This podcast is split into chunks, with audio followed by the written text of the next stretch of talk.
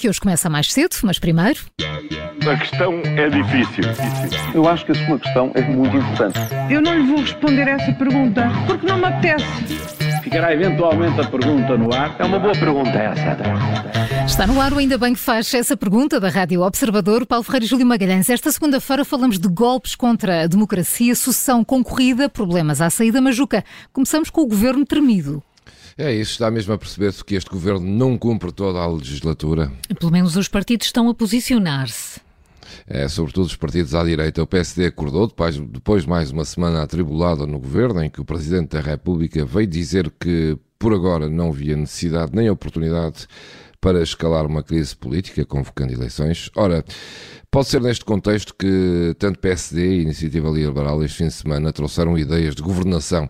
Luís Montenegro quer ter um programa eleitoral já em 24, sustentado certamente nesta ideia de Marcelo, que diz que este ano de 23 é decisivo para o governo. Os três candidatos à liderança da Iniciativa Liberal, entretanto, apresentaram moções e em comum têm todos o mesmo objetivo: preparar um movimento para ser governo, todos na perspectiva de a todo momento serem confrontados com eleições inesperadas. Olhem, por falar nisso, depois de uma sucessão de casos com pessoas que entram no governo, passamos agora a ter casos com pessoas que saem do governo.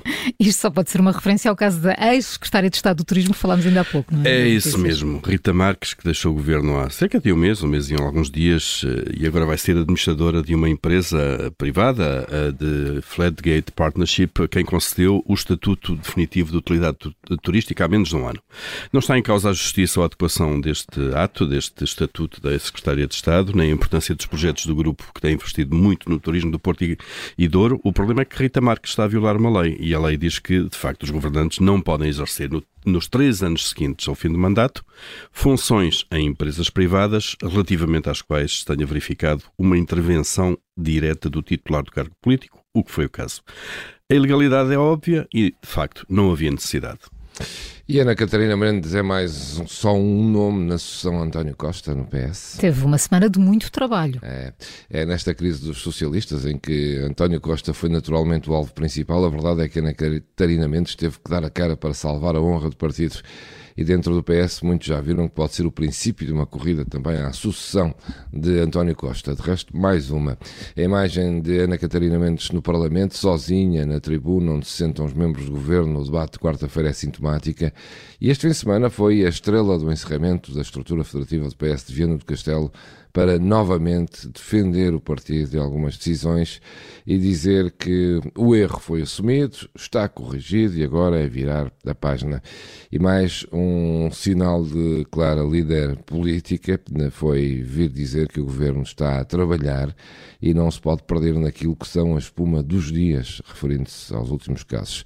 Ora, os portugueses estarão dispostos a verem mais uma dirigente a subir para o lado para eh, para, para o lado, como digo, e serão estes mesmo eh, espumas do dia.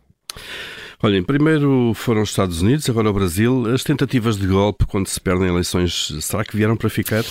Bom, parece que de facto há aqui um padrão, não é? Não há coincidências. Não há todo coincidências, não é? Há aqui o padrão que vem de forças políticas populistas, extremistas, de direita, eh, praticantes da desinformação, bom, e que são uma verdadeira ameaça para as democracias. Primeiro foi Donald Trump, agora é Jair Bolsonaro, eh, para quem as eleições só são legítimas se forem eh, eles a ganhá-las.